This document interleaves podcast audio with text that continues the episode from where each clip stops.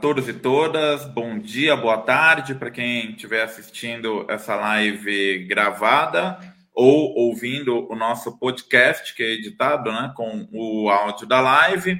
Hoje estamos aqui com Hugo Albuquerque, Elias Jabur, para a live com o tema Crise Ucraniana como aceleradora de um bloco euroasiático. Né? O Albuquerque tem um curso aqui na Caixa de Ferramentas, né? caixadeferramentas.org, onde é, o tema do curso é a Era Putin na Rússia, né? onde ele vai abordar toda a história da Rússia pós-soviética, tendo como eixo central da narrativa do curso o, a ascensão aí do Vladimir Putin. Né?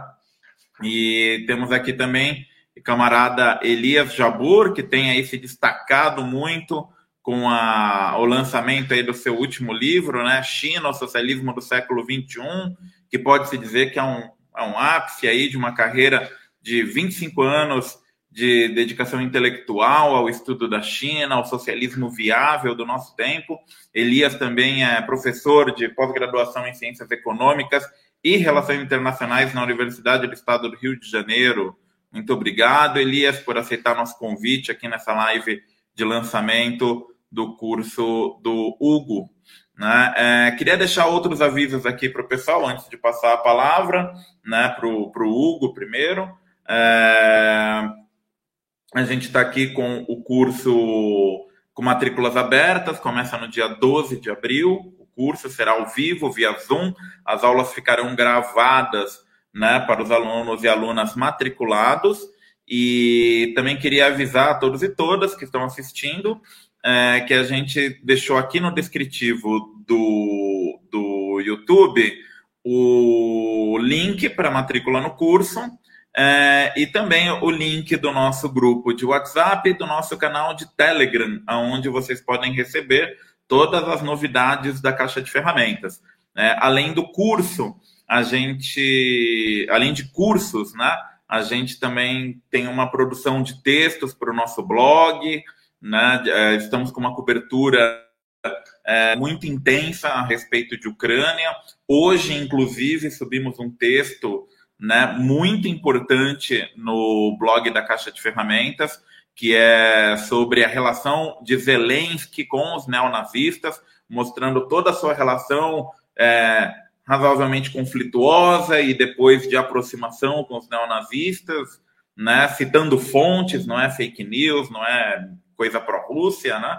Tem fontes, tem, tem material dos próprios nazistas, do próprio Zelensky linkado, né? De mídias ocidentais, né? Que, que também chegaram a relatar isso. Então, vejam né, é, o blog da Caixa de Ferramentas, procurem né, o texto, é o último texto que a gente publicou hoje aqui, e, e compartilhem, né? E também deem like na live, apertem o sininho, sigam o nosso canal e vamos nessa. Hugo, passar a palavra para você então, para falar se a crise na Ucrânia é, acaba se tornando um fator de aceleramento da, da, da ascensão do bloco euroasiático e do mundo multipolar.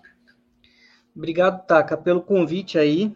Vocês também que estão nos assistindo aí numa noite de uma terça-feira agradecer tremendamente o Elias, baita amigo, camarada, que escreveu esse baita livro aqui, inclusive o China, o Socialismo do Século XXI. A baita obra, estou com o meu aqui personalizado já, que a gente se encontrou lá na PUC. Inclusive, PUC é um lugar importante que eu estudei lá. E aí foi a primeira vez que eu fui até lá, desde o começo da pandemia, justo para encontrar o Elias no belo lançamento dele. Então, a obra aqui altamente recomendada.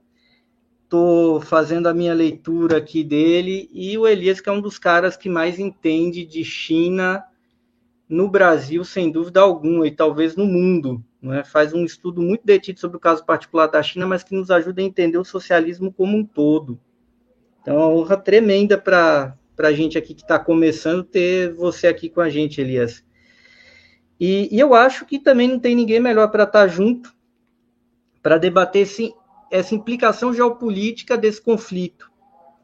Por tudo que o Elias estuda de China, de BRICS, porque a minha conjectura a gente tem a obrigação aqui de fazer ciência, é quase hipótese científica. Por hora, é uma conjectura diante de vários fatos que estão colocados, inclusive um texto que está publicado na caixa de ferramentas, lá no blog do, do Sergei Karaganov, que é o grande intelectual de Estado da Rússia atual, é, a respeito do que, do que levou Putin a agir. Né? Então, nada leva a crer, ao contrário do que algumas pessoas colocam, eu pelo menos discordo dessa versão, de que foi um mero erro. O Putin agiu baseado numa decisão racional apoiada pelo aparato político russo, tem mais partidos representados na Duma estatal do que no Congresso americano, e amparado por seus assessores e tudo mais. O que que pensava, o que que desejava o Putin? O Putin pagou para ver diante do cerco da OTAN e partiu para o conflito disposto a uma ruptura com o sistema global tal como ele está colocado. O que, que significa para mim, para a gente que estuda? Significa a seguinte coisa: a globalização ela deflagrou um processo que, de um lado, aumentou o poder americano, influência americana sobre a Europa Ocidental, a Europa Oriental, Japão, Canadá, Austrália, Nova Zelândia e Coreia do Sul. Porém, por outro lado, isso fortaleceu, ela, isso foi usado, o processo de globalização foi usado muito bem usado pela China, pela Rússia, pela Índia, não só como uma forma de crescer economicamente, mas para usar esses recursos para se organizar melhor. E quando a gente está falando de Rússia e de China, a Rússia que deixou de ser socialista, mas conservou um patrimônio público, uma estrutura que vem da época do socialismo. E a China, que não deixou de ser socialista, soube se integrar, temos aqui um especialista, e isso gera um uma polaridade inevitável entre grandes potências asiáticas, e a Rússia incluso, e esse mundo ocidental e do Extremo Oriente, que está na mão dos Estados Unidos, que é o hegemon global, que isso entra em choque. E um choque possível que poderia ocorrer nesse cenário bastante complexo era um choque entre Rússia e Estados Unidos na borda da Europa, no leste europeu. Por quê? Porque a Rússia ela é um, um, um ser paradoxal. Ela é o quê? Ela é uma, uma figura muito curiosa, porque, de um lado, ela é uma potência econômica média que, em grande parte, embora tenha conservado um parque industrial que remeta ao período soviético, ela é uma economia muito voltada a, economia, a vender e exportar commodities, sobretudo gás e petróleo para a Europa. Porém, ela tem uma estrutura militar que está além da estrutura econômica que ela, a Rússia, tem.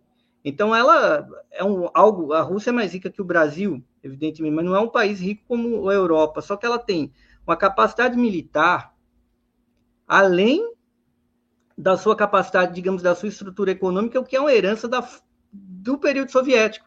Isso cria uma, contra, isso cria uma contradição que explode na forma do antagonismo com a Europa, que a Europa quer tratar a Rússia como ela trata a América Latina, como ela trata a África, mas ela não tem como exatamente, porque a Rússia tem forças armadas que fazem frente à Europa toda. E os Estados Unidos igualmente. Por outro lado, a Europa depende dessa importação de hidrocarbonetos, a Rússia depende dessa venda de produtos, de gás de petróleo. Mas os Estados Unidos não querem que a Rússia forneça o gás e o petróleo para a Alemanha de forma direta, o que na verdade só acontece na hipótese em que há um gasoduto submarino, como foi construído agora entre a Alemanha e a Rússia, que é a grande causa do agravamento dessa crise, porque os Estados Unidos entraram no meio da relação russo-alemã e falou: não admito a construção desse gasoduto. Por que não? Porque ele não passa pelos territórios da Ucrânia e da Polônia, como grande parte dos gasodutos russo-europeus.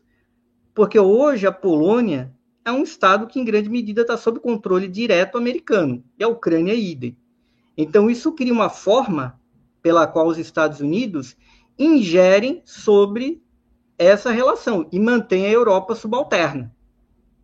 Não que a Europa queira sair muito disso, mas se a Europa vai compra gás e petróleo direto da Rússia, a própria hegemonia do dólar é ameaçada, porque em grande medida a hegemonia do dólar ocorre porque é com essa moeda que a priori, pelo menos até, até hoje, se negocia o gás e o petróleo.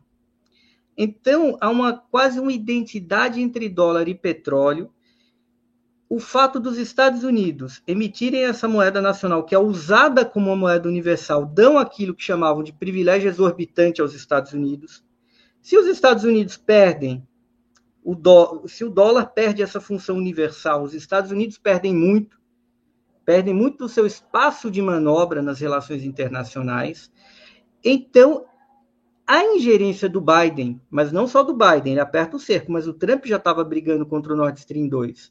É a sensação que se perder a briga pelo Nord Stream 2, vai ser vai começar a ser perdida uma grande briga que vai gerar um efeito dominó onde o dólar seja deslocado. Então aí não é uma conjectura, é uma hipótese mesmo, uma hipótese bem validada de que o que causou o atual conflito é o Nord Stream 2, e a importância do Nord Stream 2 não é só gás e petróleo, ela diz respeito à hegemonia monetária internacional. Quando a Rússia, como é que os Estados Unidos podiam criar uma crise e inviabilizar o Nord Stream 2? Voltando à carga de que a Ucrânia seria aceita na OTAN, que ela seria mais armada ainda, em plena fronteira com ela, Rússia. Entrar na OTAN não é uma decisão soberana da Ucrânia, é dizer que o comando militar americano entraria diretamente lá na Ucrânia e chegaria na. Ah, já está na fronteira com os países bálticos? Tá, mas olha o tamanho dos países bálticos. E há entre aqueles países bálticos, Lituânia, Letônia Estônia, ali embaixo um enclave, um enclave de Kaliningrado, que é uma parte da Rússia, que é descontínua, que é o enclave mais militarizado da Europa. Então há um certo equilíbrio de forças que seria rompido uma vez que a Ucrânia entrasse na OTAN para além até dessa polêmica dos laboratórios de armas biológicas que os americanos foram instalando lá e muita gente está negando a existência. Mas esse conflito acontece aí. Agora, o que, que acontece? Por que, que o Putin foi arcar com o risco de tomar sanções que até eu sabia? Se até eu sabia, quer dizer que Moscou sabia também. O Karaganov, no texto que está publicado lá, ele adianta que é um movimento realmente tendente à ruptura do Putin. E eu não vejo de outra forma. O Putin ele teve uma atitude dura de ruptura que inclusive é um enfrentamento externo, mas é um enfrentamento interno na Rússia, na disputa política que rola de maneira silenciosa pelo que vai ser o futuro da Rússia no mundo. Então lembremos que antes dessa ação militar russa houve um encontro e um, um acordo entre o Xi Jinping e o Putin, que ampliou a relação russo-chinesa que andava um pouco devagar. Com essa ruptura da Europa com a Rússia, os grupos da Rússia, que eram mais ligados à Europa do que com a China, ou com a Ásia, eles perdem força, porque em grande medida os negócios deles estão sancionados, e não por decisão do Putin, mas por um fator externo, por uma decisão dos americanos e dos europeus. Então Putin fala: bom, não é culpa minha, foram os camaradas europeus aí que resolveram sancionar vocês. O que vai restar aqui para a Rússia é aumentar a integração com a Ásia. Então eu vejo, eu faria essa conjectura também. Putin errou, é uma possibilidade de entender. Por outro lado, Putin, tudo leva a crer que, errando ou acertando, ele tomou essa decisão com um cálculo racional de reaumentar um cavalo de pau na relação dele com a Europa e de aumentar a integração com a Ásia e colocar o dólar em xeque. Hoje, até eu gostaria que o Elias falasse um pouco sobre isso, que eu acho que a grande manchete do dia não é o fato de Kiev está mais cercada ainda e de alguns líderes da, da, do, do, da Europa Oriental estarem indo para Kiev destruída. Eu acho que a grande manchete é, é isso que está sendo colocado, que talvez a Arábia Saudita vá aceitar a moeda chinesa na compra de petróleo. Se isso realmente se confirmar, me parece que é a grande manchete, talvez, do século XXI. E eu vejo uma preocupação muito grande da imprensa americana em relação ao desdobramento das coisas na Ucrânia, que o Biden vai até a Europa. E o Zelensky, cercado, está falando: ó, talvez eu não entre na OTAN, vou capitular aqui e eu vou assinar essa capitulação, essa rendição nos termos que o Putin queria, já que vocês não vieram me socorrer. Então a gente tem esse cenário dramático agora, de coisas que aconteceram de ontem para hoje, que tudo pode mudar. É, vou entrar um pouco para falar, acho sim que tem tanto no caso da ação do Biden quanto no Putin, ela, elas são motivadas por disputas internas.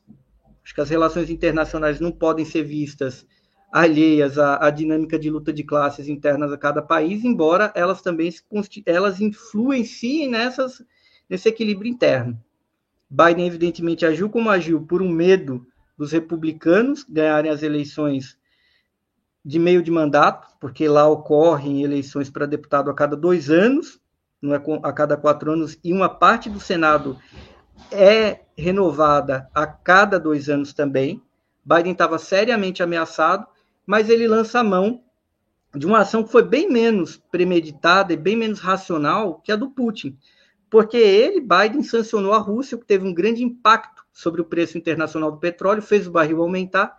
Quando o barril aumenta, o dólar perde o valor, e a gente chega numa situação em que os Estados Unidos, que já estão seriamente ameaçados por uma alta inflacionária, pagam para ver e vão arcar com inflação maior ainda, né? De agosto do ano passado para cá, cada mês o acumulado inflacionário americano aumenta. O Biden já estava tendo a sua aprovação corroída por conta disso. Com essa atitude de sancionar o Putin, ele acelera esse processo e paga para ver. Achando que essa patriotada vai compensar o custo político do aumento, da aceleração da inflação a mais, e acha que o custo disso no presente vai compensar uma vitória no médio e no longo prazo em relação à manutenção da hegemonia sobre o dó, do dólar na economia mundial. Essa aposta que o Biden faz, que é muito arriscada, que não foi calculada tanto que ele foi falar com Maduro e com os iranianos depois que ele sancionou a Rússia. Se ele tivesse pensado que a Rússia realmente poderia agir na Ucrânia e que ele iria sancionar, ele teria antes ido falar com o príncipe da Arábia Saudita, com os ayatolás, com Maduro, que ele nem reconhecia até ontem. Ele não fez. Então, isso mostra que, se tem muita gente colocando também que a Rússia não agiu de forma premeditada, o Biden não agiu também. O Biden tomou uma decisão ali, sugerida pelos seus conselheiros, e foi uma atitude abrupta. E a gente tem um cenário hoje de um risco de um caos inflacionário internacional, depois de tudo que a economia mundial já viveu com a Covid. Então, é um pouco isso a minha fala, né? Vamos estar tratando aí do curso aí que estou oferecendo pela Caixa de Ferramentas dentro em breve. E estou bastante animado para falar de um assunto que eu acho que é muito maltratado, que é a Rússia contemporânea entender um pouco que é esse colapso da União Soviética e fugir desses clichês, desses mitos. Apareçam lá no nosso curso, pessoal. E eu queria muito ouvir o Elias sobre essa coisa mesmo, inclusive sobre essa, essa questão do Yuan e a Arábia Saudita.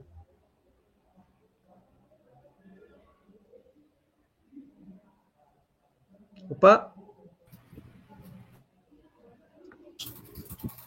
Foi, abriu. É, primeiro, agradecer a, a honra de estar aqui com, com o André Takahashi, né? E com essa figura que tem exercido.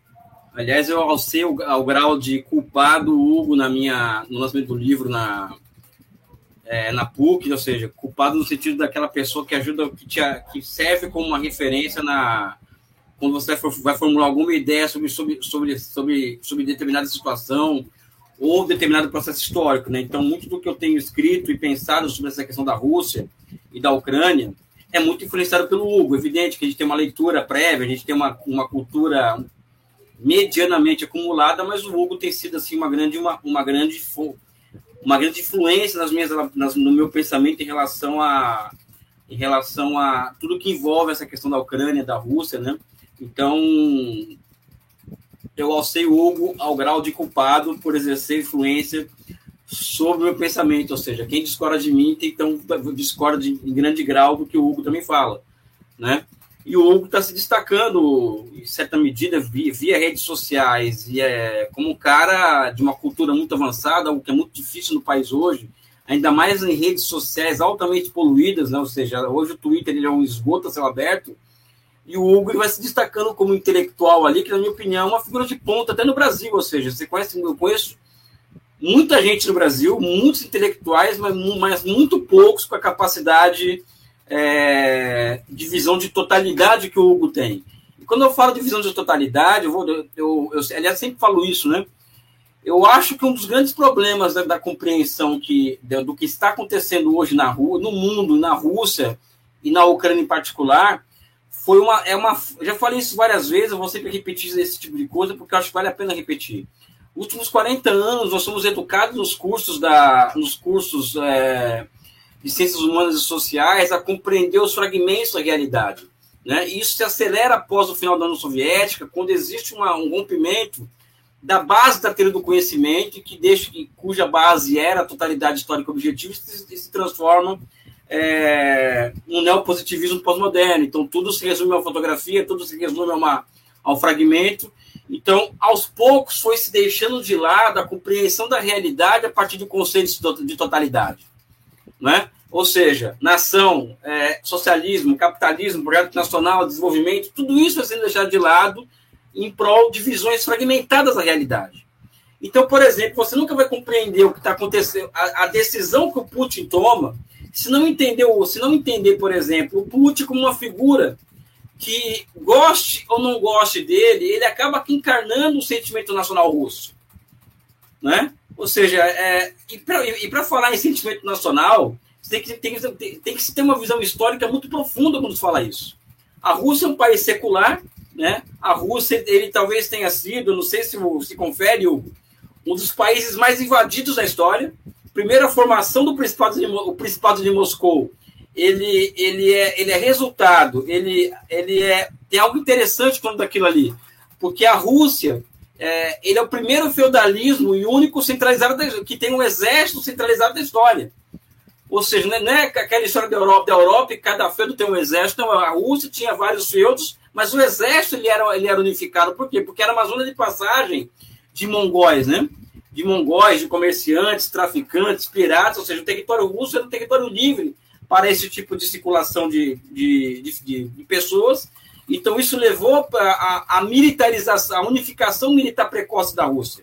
Né? Então, a Rússia tem todo um histórico de, de, de, de invasões, sendo que duas delas, ela, duas delas é a, três delas são muito, são muito é, famosas, que foi a sueca, é, a, a, a, a, Napoleão e a, e a dos nazistas, e as três foram derrotadas pelos russos. Então, os russos têm uma questão, uma questão de segurança nacional muito forte no sentimento deles, né, que tem relação com, com, a, com a formação desde o Principado de Moscou até até o fato de ser um dos países mais invadidos da história. Então, as preocupações de segurança que a Rússia tem, elas são preocupações que são pautadas historicamente, né? É...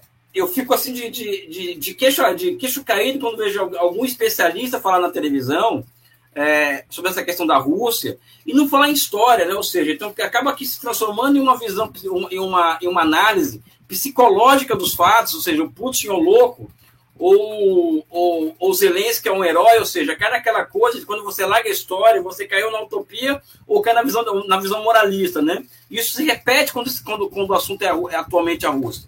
Enfim, passado esse prolegômeno que eu coloco aqui para vocês, eu acredito evidentemente que o que corroborando com o Hugo fala, que o Putin ele faz um desafio, talvez seja o grande desafio aberto à ordem liberal, ou seja, pela, primeira vez na história recente, a ordem liberal ela é, ela, ela, ela é, ela é abertamente, vamos dizer assim, é, é colocada em questão. Uma coisa é o, é, o, é o, Trump, por exemplo, querer rasgar, rasgar as regras da globalização que ele mesmo criou, os Estados Unidos. Outra coisa é, é a Rússia, é a Rússia se, se, se, se perceber em uma situação em que ela ou, ou, ou enfrenta essa ordem liberal nas relações internacionais, conforme o Hugo colocou, ou ela sucumbe contra nação, né? ou seja, que a Rússia é uma, é, uma, é uma nação com questões existenciais. E eu falo da Rússia porque da China, por exemplo, que apesar de ser socialista, de ter um outro sistema, um sistema socioeconômico, não interessa para a China uma ruptura com a ordem liberal tão aberta, tá, aberta como a Rússia. Até porque a Rússia, a China, está muito mais integrada ao mundo capitalista do que a Rússia. Né? A China faz comércio com o mundo inteiro. Então a China, a China é muito mais anti-hegemônica do que antissistêmica. Aí está uma outra contradição que envolve a Rússia. Então, a, então o Putin não teve sua, sua saída a não ser partir para porrada, literalmente. Né? Então não vejo aí no caso é, um, é, um, chamado erro de cálculo dele pelo seguinte: é, depois da, da, da, humilhação que eles passaram de perder metade do território deles, metade da população ao longo da década de 90, pessoal, sabe? E a Rússia ser tratada como, como um país de segunda, terceira categoria durante 20 anos, chega a ser uma situação que não se tem muito a perder, a não ser salvar a própria dignidade nacional. Então, o que acontece, nessa, nessa, o que acontece nesse, nesse processo da, de, da, da, da, do conflito da Ucrânia, da Ucrânia é a preservação da, de um caráter nacional russo né, diante de um mundo que é amplamente hostil a ele. Por que, que eu falo que é amplamente hostil a ele? Porque é público e notório, pessoal. Não sei se vocês concordam comigo, que o grande objetivo estratégico dos Estados Unidos, é, e nunca deixou de ser desde o final da Guerra Fria, é cancelar a Rússia da ordem internacional. Os motivos disso eu queria saber, ou seja, qual que é o ódio americano à Rússia, né, dos americanos à Rússia, a ponto de ter como objetivo estratégico, desde sempre, o cancelamento da Rússia da ordem internacional. Não é cancelar a Rússia, por exemplo, da, da, da, do SWIFT, não é cancelar a Rússia das Olimpíadas, ou seja, é cancelar a Rússia da ordem, é, da ordem é, do sistema internacional. Esse é, o, esse é o objetivo estratégico dos Estados Unidos. Né? E esse objetivo estratégico foi ficando cada vez mais claro ao longo dos últimos 20 anos. Né? Acho que esse é um ponto que eu queria trazer para o debate, que, que eu não sei se, se agrega alguma coisa ao que o Hugo falou. Né? Um outro ponto que eu vejo, pessoal, é essa ordem liberal, tal qual está colocada, ela vai mostrando sinais de esgotamento na medida que o país, para impor a sua, impor a sua ordem ao mundo, precisa, precisa fazer com que os outros aceitem as suas condições a partir de sanções econômicas, pessoal. Ou seja, quando se, quando se começa a usar a violência de forma indiscriminada, é porque alguma coisa está errada. Né? Então, não é somente os conflitos militares que se multiplicaram desde a década de 90. Né? Muita gente achava que a paz, a paz perpétua de Kant ia começar em 91, e aconteceu, aconteceu o contrário. Multiplicou-se as, as, as, as, ações militares americanas no, no mundo pós-91. Né? E mais do que isso, né? a, a, transformação do dólar em arma de distribuição em massa, que é algo muito é algo recente, né? Ele, ele tem sido uma, uma demonstração de força, mas ao mesmo tempo de fraqueza nos Estados Unidos, né? Ou seja, um país que tem que precisa fazer isso para impor a sua vontade no mundo é porque o país está com algum problema muito sério em se manter lá no topo, né? Esse é um ponto. Outro ponto, pessoal, que eu fico me perguntando dessa esquizofrenia, não sei se tem um, um outro nome para isso, da Europa em relação, em relação a em relação à, Rússia, né? Que é, é, isso pode levar à destruição da competitividade da indústria alemã. Hoje mesmo, por exemplo, no, UOL tava, tinha uma matéria sobre a, sobre a ministra das Relações Exteriores da Alemanha e, e é uma pintando ela como uma mulher poderosa, não sei o quê, tá vendo como as mulheres são poderosas, essa coisa toda, né?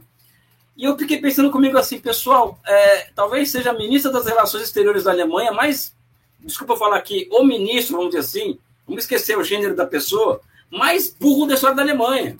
Porque ela está bancando, vamos dizer assim, uma política externa alemã, né, que pode levar o ocaso a uma das economias mais competitivas do, do mundo. Né? Acho que esse é um outro ponto interessante e que tem uma outra relação que é mais estratégica. Né?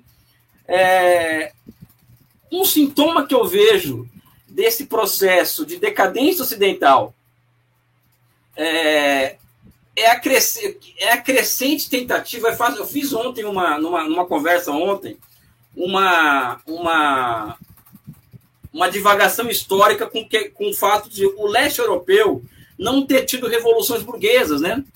Então, onde não teve revoluções burguesas, em certa medida, os, os partidos proletários e operários acabam, acabaram tomando o lugar da burguesia nesses lugares e tentando fazer revoluções modernizantes, né? ou seja, isso na década de 10 do século passado. Essas revoluções foram sufocadas, né? ou seja, a história de Bela Kun na Hungria é, é ultra conhecida. Né? E o que vem depois dessas contra-revoluções são processos de refeudalizações. Eu acredito, não sei se eu estou viajando demais na maionese, que os americanos tentam hoje um processo de refeudalização da Europa Ocidental. Eu não sei se é uma viagem muito louca que eu estou fazendo, mas o que eu percebo, a, un, a único, a única, único, o único, vamos dizer assim, é, é, senso de razão para, para essa vassalagem europeia né? E essa e essa e essa e essa questão dos americanos em relação à Europa tem relação direta, eu acho, com a tentativa de refeudalização, o que significa a incorporação da Europa Ocidental ao, ao território econômico dos Estados Unidos, né? Ou seja, essa, essa é uma outra essa eu acho que é uma outra probabilidade que eu não vi ninguém ainda elaborar sobre isso. Eu trago aqui para vocês isso daí para colocar em teste isso, mas é isso, ou seja, o, os americanos têm um problema sério de acumulação, né, de, de, de acumulação e precisam expandir suas fronteiras. E a Europa Ocidental, como ela, como ela é formada por estados, por protetorados militares, né, ela vai se transformando em um território muito mais fácil de se dominar nesse aspecto do que se imagina. Né? Se a própria ministra das Relações Exteriores ela adota uma política suicida em relação à indústria alemã, você imagina como as coisas estão, né? Ou seja, a Alemanha que que nos presenteou com Liszt, né? ou seja, com o pai da, da, da noção de indústria infante. Né? Enfim, outra questão que eu trago é, aqui para a conversa é essa questão que envolve a China. Eu sou uma pessoa que eu sou, sou caracterizada por ser muito conservadora em algumas opiniões. Então, sempre que as pessoas vêm falar para mim assim, Elias, o dólar vai acabar, vai acabar a hegemonia do dólar, eu falo, pessoal, não, as coisas não são assim, é, o poder americano é imenso, é uma. Enfim, eu nunca postei muito nessa história de que o dólar vai cair da noite para dia ou que está tá numa queda livre. Nunca postei nisso.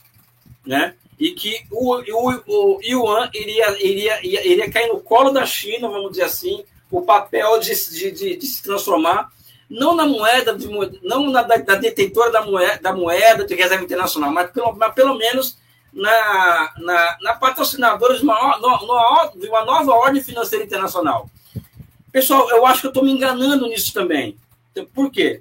É, as sanções e a utilização. Você, quando você rouba 600 bilhões de dólares de um país, porque é isso, irmão, é meter na mão grande, ó, você não vai usar seu, esse, esse dinheiro que é teu porque eu não vou deixar.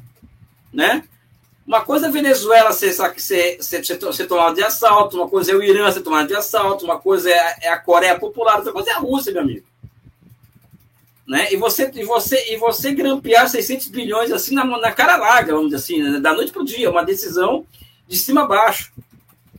Isso traz uma insegurança à ordem financeira internacional e que leva uma, a posições, como o do Globo agora. O Globo, semana passada, teve um editorial pedindo uma. O Globo, pessoal, não é o, não é o Elias Jabur escrevendo, sabe, no, no, no, no, falando no, no, canal da Fundação Grabois. O Globo pedindo uma nova ordem financeira internacional diante das incertezas que, que, que, o mundo passa a ter diante de um país que pode cancelar qualquer país do mundo de acordo com o seu, de acordo com o seu, com o seu bel prazer. Né? Então, acho que tem, tem esse ponto. E o fato é o seguinte: os chineses, os chineses, eles estão fazendo um caminho semelhante ao que os americanos fizeram na década de 20 do século passado. Os americanos começaram a financiar obras com a Alemanha na década de 20 do século passado, tendo o dólar como, como, uma, como uma moeda de, de, de, de, de troca, ou seja, como, a, como a, um, meio de, um meio de troca de, de, de intermediação financeira. A China faz um caminho, um caminho semelhante com a nova rota da seda. Evidentemente que, que a maioria dos países que, que compõem a nova da seda, quase o mundo inteiro está na nova, da seda, aceita o yuan como, como, como meio de troca. Mas a tendência agora é aumentar isso daí, esse processo. Esse processo se, se, se, se acelerar. Né? Ao lado da, da, da aceleração também da como a, como a Europa Ocidental tende a se transformar durante se mantido as coisas como estão em, em, um, em, um, em parte do território econômico norte-americano, ou seja, é, voltar a ser, ser o que era após 45 até a década de 60, né, a Rússia vai acabar, se, acabar sendo, acabar sendo uma, uma extensão do território econômico chinês, que é o que está se configurando até, a partir de agora. E não falo isso de uma forma de que a Rússia vai virar uma colônia chinesa, de jeito nenhum, pessoal. Até porque a complementaridade entre os dois países vai além de um país exportar máquina ou outro commodity. Existe, por exemplo, uma fake news de que a, a Rússia pediu ajuda militar à China. Pessoal, a China não tem um décimo do poder militar russo. Então não tem sentido dos, dos, dos russos terem pedido ajuda para os chineses. Né? Agora, o que me assustou é, foi essa questão da Arábia Saudita. São dois movimentos que eu vi, na, que eu vi recentes que, chamam, que, chamam, que chamaram minha atenção. A primeiro, o fato do cara ter feito o Biden esperar no telefone, ou seja, o Biden ligar para pelo chefe da monarquia saudita e o cara ter feito, ter feito o Biden esperar de propósito, ou seja, um país que, que os americanos é, têm como principal aliado no Oriente Médio, ao lado de Israel, os caras terem Ó, oh, Biden, espera um pouquinho, depois eu ligo. Ou seja, isso, é, isso, é, isso é perda de respeito total, né? E agora a Arábia Saudita, em uma chantagem aberta aos Estados Unidos, ou seja, o que é uma ousadia, admitir que admitir a troca uh, de petróleo por yuans com a China, por exemplo, a adoção do yuan do yuan como moeda é, é, de referência na, na, troca de entre os dois países. Eu termino essa minha apresentação inicial, ou seja, existe uma tendência da aceleração da união entre Rússia e China, né? existe uma tendência à deterioração da ordem liberal. A deterioração não quer dizer que vai acabar a ordem liberal. Aí entra um outro aspecto, aspecto que eu acho que vai, que, que vai marcar o século, os próximos 20 anos, eu acho, que é o imperialismo vai espalhar fogo pelo mundo. Né? Eu acho que esse é um X da questão. Eles não vão entregar a rapadura é, facilmente. Ainda mais quando, quando a principal característica da política externa norte-americana, de 91 para cá, foi uma troca. Também é uma opinião pessoal que eu não sei se o Hugo concorda com, comigo ele, tem, ele, ele pode falar para mim que eu estou errado. Eu acho que um erro que os americanos cometeram né, é a troca da política pela ideologia. Né? Porque pô, os grandes políticos norte-americanos, né, ou seja, é, em 1992, se não me engano, 97, uma série, uma série de, de intelectuais, todos os estabelecimentos norte-americanos, não tinha nenhum de esquerda, não, é, diplomatas, é, professores, pessoas influentes dos Estados Unidos, fizeram uma carta para o Bill Clinton, dizendo, Bill Clinton, essa coisa de expandir a OTAN é uma provocação à Rússia, né, uma provocação barata à Rússia, muito mais fácil assimilar a Rússia, a nossa ordem, de outras formas e não dessa forma via, via expansão da OTAN. Né? O Bill Clinton cagou e andou e logo em seguida três países, acho que a Hungria, a Bulgária e a Polônia entraram na OTAN de imediato. Né? Ou seja, já foi sendo e, e, com, e com um discurso ideológico, ou seja, a OTAN, a expansão da OTAN vai servir à paz, à democracia, ao, ao cumprimento do destino americano de, uma, ser uma nação especial para ou seja, um discurso altamente ideológico que tem marcado a, a trajetória americana de 91 para cá. E quando você troca a política pela ideologia, pessoal, a chance de você errar na política é muito grande. Uma coisa é você ter princípios, né? E você não colocá-los na mesa. Outra coisa é você, é você se mover a partir de uma ideia que você tem na sua cabeça e não e que ela não e que ela não se apresenta diante da realidade.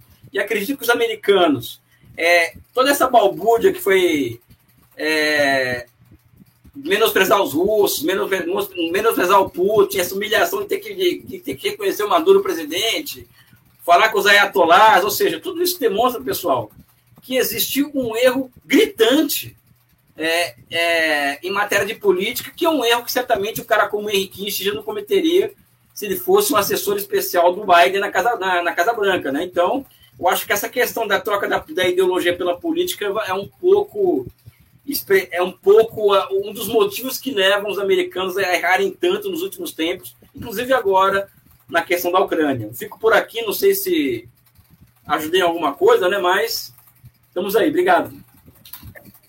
Obrigado, Elias.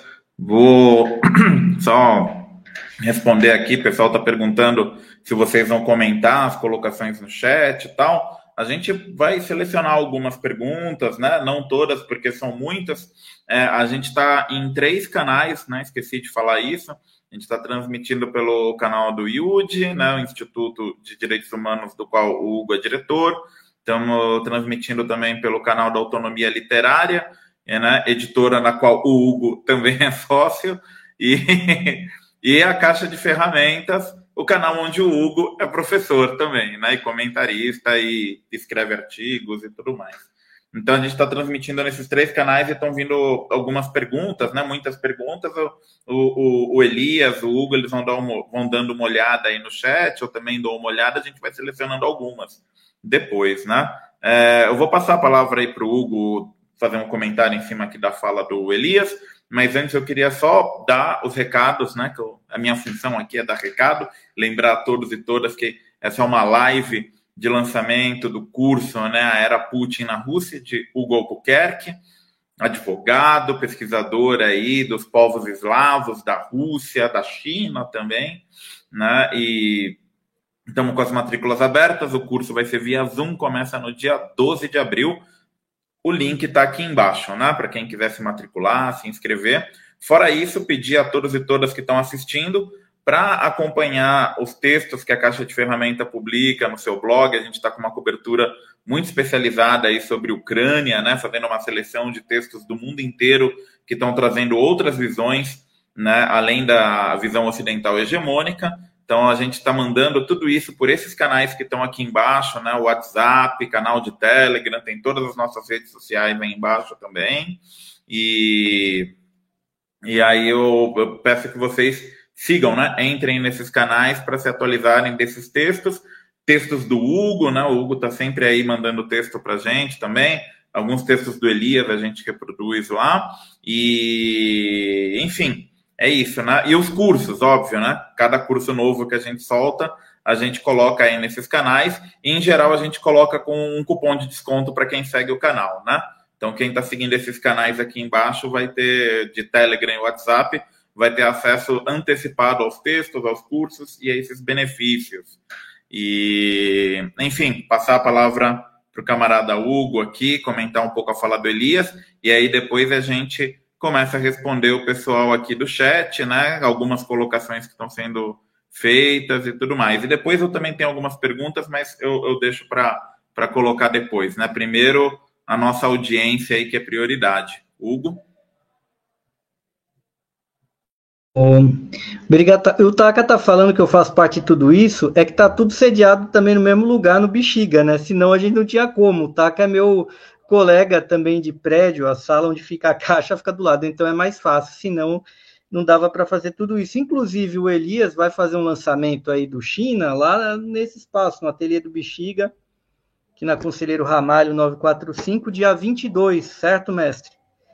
Que fazer, além do lançamento lá na PUC, vocês que não tenham, adquiram, porque é uma obra, uma referência uma referência. Esse livro vai continuar sendo a referência sobre China durante muito tempo aqui no Brasil, porque ele realmente é muito bom.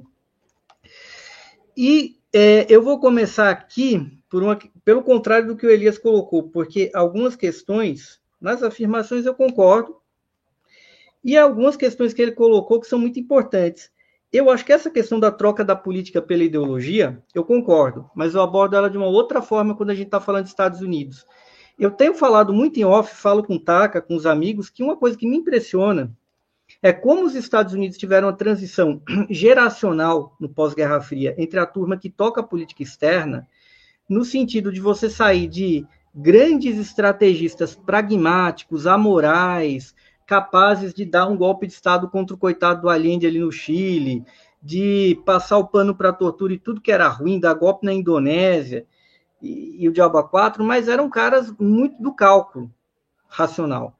Isso foi substituído por uma nova geração de burocratas menores, ao meu ver, que eles têm uma preocupação, eles herdaram que eles julgam um mundo unipolar, onde os Estados Unidos são esse hegemon desse sistema global, são a coisa, o país que dá a linha. O dólar é a moeda internacional, porém é uma moeda nacional americana. As Forças Armadas americanas, em grande medida, são essa polícia global, mas elas, eh, as Forças Armadas não são globais, são, em grande medida, norte-americanas. São elas que lideram N ações aí pelo mundo, ações, inclusive, bem destrutivas, né?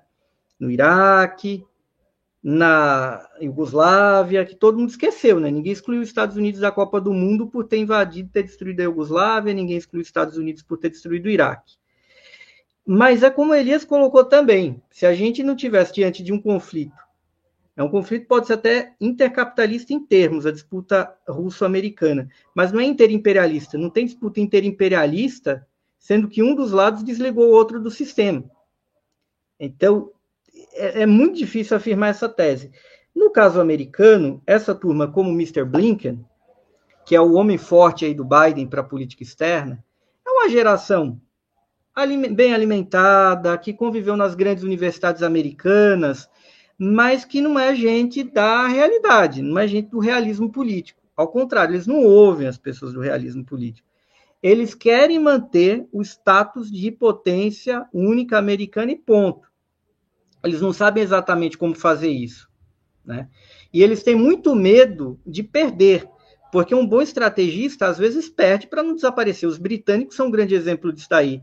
É evidente que é, o Reino Unido ia perder o status de grande potência ao longo do século XIX e XX, guerreou para manter, mas em um dado momento os britânicos recuaram e se realocaram à, nova, nova realidade e sobreviveram relativamente bem no cômputo da ordem mundial, que é uma função absolutamente reacionária, imperialista, subimperialista dos britânicos, mas eles não se destruíram no todo.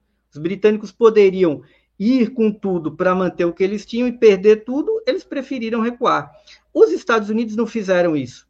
Eu acho que estava muito claro em 2008 que os democratas com Obama deveriam fazer esse movimento de uma forma racional, entender que uma ordem multipolar é também uma necessidade americana de dividir poder, de dividir custo, de tentar alinhar. Mas os democratas não fizeram isso. O Obama fez uma gambiarra para manter os Estados Unidos pós 2008, arcou com isso, deu errado.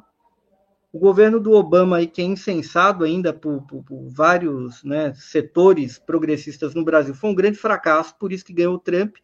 E o Trump teve uma ideia de dar um cavalo de pau no processo de globalização e de entrar no enfrentamento contra a China, que também é uma coisa totalmente fora do comum, totalmente mal planejado, o que alude a uma crise interna nos Estados Unidos. E fez a política externa americana ser tocada por gente dos negócios. Né? Rex Tillerson era um cara do negócio do petróleo, ou por milico, que ele confiava, tipo Mike Pompeo. Não era um governo profissional, como a gente se acostumou a ver os governos americanos até ali. Sem subestimar o Trump, mas não era um governo profissional. E aí voltam os democratas com Biden e ao mesmo tempo é um cara muito velho, que era velho quando ainda era jovem nas suas ideias, mas ele traz essa nova geração do Departamento de Estado, que são esses jovens que vão tomando atitudes pseudo-realistas, mas que elas não, não têm uma sabedoria estratégica. É uma política de manter a atenção que o Trump inaugurou contra a China e ir para cima da Rússia também eu tenho falado isso bastante, que é um grande erro do Biden, que ele tem tomado uma política econômica correta do ponto de vista do capitalismo. A política social não tem, mas a política econômica do Biden é correta. Só que, ao mesmo tempo, ele está fechando os mercados do mundo. Ele está se indispondo com a China. Ele parte para um conflito contra a Rússia, que é uma grande produtora de petróleo. O que, que acontece? Se você se indispõe com a China, China deixa de comprar título do Tesouro Americano, que é uma realidade. A China já diminuiu muito as reservas dela de um tempo para cá, em centenas de bilhões de dólares, e deixa também de vender, porque até o próprio Biden falou: olha, eu não quero comprar tanto assim da China. Por outro lado, ela se indispõe, eles, Estados Unidos, se indispõem com os produtores de petróleo, o preço do barril vai lá em cima. E ele vai criando um cenário que é péssimo para os Estados Unidos. Esse cenário, num país que tem um custo de vida alto e não tem estado de bem-estar social, e que a inflação vai comendo a renda do trabalhador americano. E o Biden e a turma dele vai apertando o pé no acelerador. Eles, inclusive, mantiveram essa normalização do Bolsonaro, né? Eles entraram, muita gente falava, olha, o Biden vai confrontar o Bolsonaro. Não confrontou, por quê? Porque a leitura é que o Bolsonaro, o capitão, é o anti-China e o anti-Rússia na América Latina. Então, o Biden pode não querer tirar uma foto com o capitão, mas eles mantiveram o diálogo, mantiveram a normalização do Bolsonaro. Ah, é um líder populista, mas o Brasil, aconteceu o que aconteceu aqui, não houve um movimento americano para jogar pesado contra o Bolsonaro. Nunca houve. Nunca houve nenhum por cento do que a gente está vendo em relação à Rússia atualmente. Porque, na verdade, eles sabem que o Bolsonaro serve, não é a figura ideal para o Biden, e é o cálculo que essa turma, o Jake Sullivan, o Anthony Blinken, que a Victoria Nuland, que praticamente assumiu no, no Senado americano que eles tinham laboratórios de armas biológicas na Ucrânia, quer dizer, uma pessoa muito pouco inteligente, inclusive no embate político. E eu diria que essa troca da política pela ideologia passa por essa troca geracional de uma turma que é, é, marca essa degeneração é uma turma que quer muito e não pensa em estratégia. Não tem empatia estratégica. O Pedro Marinho, nosso amigo aqui, ele fala muito da questão da empatia estratégica pelo adversário. Eles não, eles estão pisando no acelerador, o que é desastroso para o mundo. Isso não começou agora. Eu tenho falado isso do Biden faz tempo, que ele está cavando uma coisa que é muito perigosa internamente nos Estados Unidos e no cenário internacional. Aí a gente pensa, em Europa cometeu suicídio nisso? Aí é que está o ponto, Elias. Também eu tenho abordado essa questão. A gente publicou aqui o Varofax, né? Pela autonomia. E eu, além de ler, eu participei da edição dos livros, li, reli quatro, cinco, seis vezes. E o Varofax é um cara que depois de você ler, você não consegue ter o otimismo que ele tem em relação à União Europeia, nem que seja de disputar a União Europeia. Porque a Europa, sobretudo no século XXI, ela foi se sujeitando mais e mais aos Estados Unidos. E isso está dentro desse modelo que eu proponho, que é entender a globalização como um processo que polarizou entre um, uma Ásia, incluída aí a Rússia, de países que se organizaram melhor e cresceram e se tornaram, inclusive, é, mais capazes de fugir uma hegemonia americana e de um mundo rico e central do Ocidente e do Extremo Oriente que se tornou mais sujeito aos Estados Unidos. Então, é evidente que toda essa confusão que a Annalena Baerbock, que é uma que tem ali 40 anos, nunca teve uma grande experiência em relações exteriores e se tornou ministra desse governo social-democrata, que é muito incompetente, muito incompetente. Basicamente, os alemães estão indo contra o interesse nacional deles. O poder americano sobre a Alemanha hoje é tão grande que a Alemanha não consegue sair dessa camisa de força, eu não estou dizendo ah, a Alemanha fazer uma aliança com os BRICS. Não, não é isso. É a Alemanha virar e falar: olha, o gasoduto vai sair. Veja bem, Ucrânia, ah, gosto da Ucrânia, vai ser neutra. Não vai entrar na OTAN, porque isso não é boa para o equilíbrio estratégico nem para a paz na Europa. A Alemanha até tenta dizer isso, mas não consegue. Quem disse foi o chefe da Marinha Alemã, que foi demitido. O cara foi demitido, então quer dizer, a Alemanha, não estou falando de Portugal nem da Grécia, estou falando da Alemanha, hoje não consegue colocar o interesse nacional primário à frente da sujeição aos Estados Unidos. Não consegue. O Japão não é diferente. Trocou o embaixador americano no Japão, trocou o primeiro-ministro no mesmo dia. A capacidade que os Estados Unidos têm hoje de influenciar no jogo político interno dos países europeus é enorme. Inclusive na França. Lembremos, a França participava da OTAN, mas não estava sujeita ao comando estratégico militar americano até a década de 2000. A partir de Sarkozy passou a estar. Por que, que Sarkozy foi parar no poder na França? Por uma razão. Teve papel americano em destronar os grupos mais nacionalistas, tanto do gaullismo quanto do socialismo. A partir de Sarkozy, a política francesa virou uma coisa. Sarkozy, Hollande, Macron são ali cadelinhas americanas, né? São bichinhos, são pets dos Estados Unidos. Chirac não era. Então, a gente tem um cenário onde aumenta. Então, os Estados Unidos veem que aumentou sua capacidade de meter a mão na cumbuca europeia, japonesa, canadense. Veja a diferença que é do, do Justin Trudeau para o pai dele, que foi primeiro-ministro, que mantinha relações com Cuba, o Pierre. Imaginam que era isso e o que, que é a situação atual que a gente está tá ali. Por outro lado, nesse meio tempo, os Estados Unidos perderam a capacidade de influenciar na Rússia, bem menos do que nos anos 90, ou no final dos anos 80, lá com a capitulação do Gorbachev, que vai ser inclusive objeto do nosso curso, que está sendo oferecido na, na Caixa. Perdeu essa capacidade, tem menos capacidade de influenciar na política chinesa do que tinha antes, nos anos 70 e 80. Tem menos capacidade de influenciar na vida do Paquistão, Primeiro, lá o, o primeiro-ministro do Paquistão foi visitar o Putin em Moscou, né? Então todo mundo fala a Rússia ficou isolada, mais ou menos. Paquistão e Índia, pela primeira vez em muito tempo, tiver, agiram juntos. Paquistão e Índia que são rivais, são potências nucleares. E veja, Israel, que é um caso à parte, também não se colocou de maneira fatalmente contrária à Rússia procurou mediar, procurou uma posição de neutralidade e não embarcou do Biden, mesmo que o atual primeiro-ministro de Israel tenha sido colocado no poder em grande parte porque o Biden mexeu os pauzinhos para derrubar o Netanyahu, que não lhe agradava. Então tem uma tensão, uma polaridade que eu vejo que vai durar entre a Ásia e a possibilidade de uma multipolaridade E o mundo ocidental e esse mundo oriental ocidentalizado que está sob a ordem americana. E o Biden está apostando todas as fichas, ele está sacrificando curto prazo, talvez ele esteja sacrificando o próprio governo dele, próprio governo dele, para garantir essa globalização na rédea curta. Qual é o problema disso? Os republicanos que estão menos afeitos à globalização, seja ela qual for, eles não querem a globalização e eles estão cada vez mais radicalizados naquilo que se chama na política externa americana de isolacionismo. E isso assusta os europeus.